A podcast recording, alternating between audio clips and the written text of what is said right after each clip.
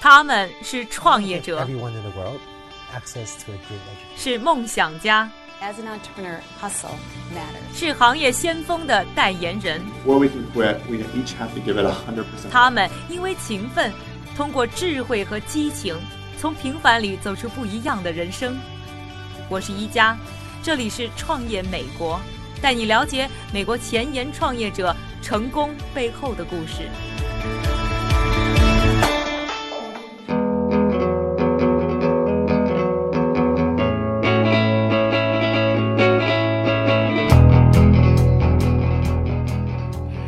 欢迎收听由 Amazing.com 赞助播出的《创业美国》第三季，我是宜家。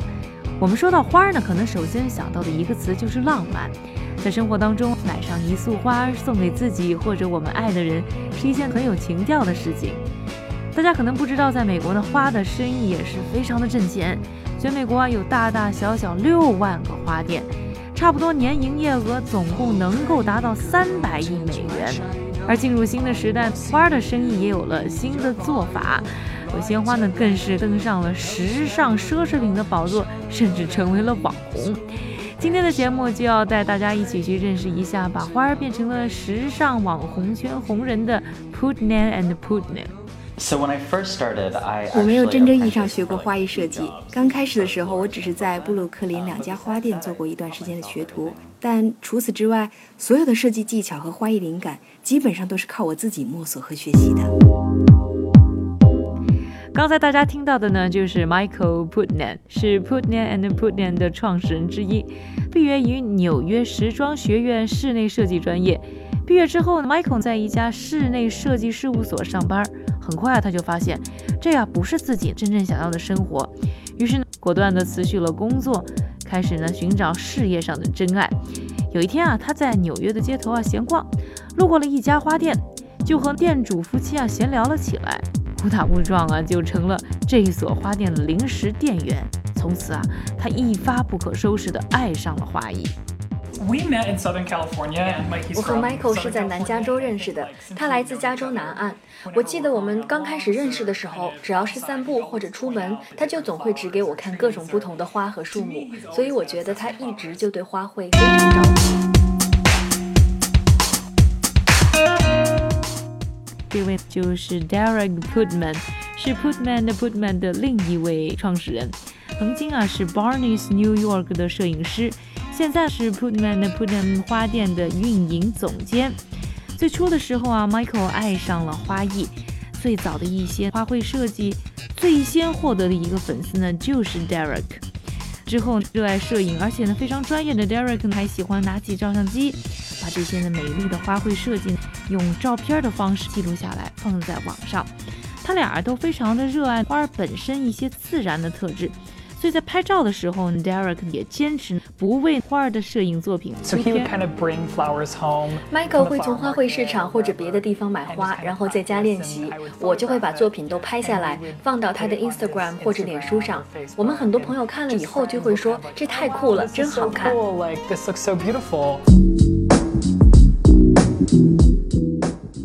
没想到出自两人之手，花儿们的照片很快就成为了 Instagram 上的网红，两个人的生活也从此发生了变化。Actually, one of my coworkers um, is a stylist. And one of her clients. 当时我的一个同事是造型师，他的一个客户看到了我拍摄的 Michael 的作品，他就邀请 Michael 去一个晚宴上设计花艺。我觉得他当时只是期待我们会做一些小的桌面装饰，但我们在墙上、桌子上布置了很多很多的花艺，屋顶上也挂了花卉。当时其实他给我们的资金很有限，但是我们当时就决定任性一把，往大了做，发挥最多的可能性。我们当时也还没有名片，但是当时来参加晚宴的一个嘉宾来自 Vogue 杂志，他看到我们的布置，印象非常深刻。晚宴结束，他就要了 Michael 的联系电话。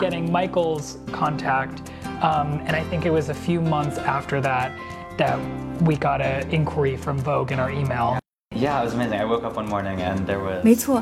后来过了没几个月，我们收到一封来自 Vogue 的电邮，那个感觉真的很棒。我早上醒来看到邮箱里邮件标题栏写着 Vogue 向你问好，我当时立刻就打电话给我妈妈了。当时我觉得我的天呐，太震惊了，那个感觉真好。每个人，特别是女人的心里，可能都住着一个属于自己的花店。但要想要把自己的梦想变成事业，还是需要很大勇气的。来自于 Vogue 的邀请，为两个人奠定了创业的信心。很快让 Derek 就辞去了专业时装摄影师的工作，全力的协助 Michael 共同经营起自己的一方小事业。Michael 从此就担任起了 Putman and Putman 花店的总设计师和培训师，而 Derek 则是负责花店的日常运营。两个人就这样放下了朝九晚五的工作。开始为自己的花店朝五晚九的创业生活。我觉得没有社交媒体，可能就没有我们。尤其对于新娘来说，在过去，新娘对于婚礼鲜花的布置没有太多选择，但是现在就不一样了。他们能够通过社交网络看到各种有才华的设计师设计出的杰出作品。我觉得这也是刺激我们生意越来越好的一个原因。很快。Putnam and Putnam 在线下就红遍了纽约时尚艺术圈，在 Vogue 之后，他们还吸引来了包括像 Tiffany 这样的高端品牌，邀请他们担任花卉设计。就这样，Putnam and Putnam 的花儿不再只是网红，而是成为了高端时尚圈的一员，并成就了一批又一批的生意。I think one of the best jobs we did was um. 我觉得我们做的最好的一次是给卡地亚设计的雷诺的花园系列，那个感觉特别赞。我们和摄影师 Jamie Back 合作，我们当时只是收到一封邮件，他写的是设计一个花园给我，基本上没有任何的方向，只是给了我们一笔大致的预算。发了一些雷诺的话给我们，他说他相信我们，也相信我们的艺术直觉，所以就告诉我们大胆的去设计，好好享受这种体验。我觉得能从客户那里获得完完全全的信任，实在是太棒了。后来每个人对最后呈现的结果都非常满意。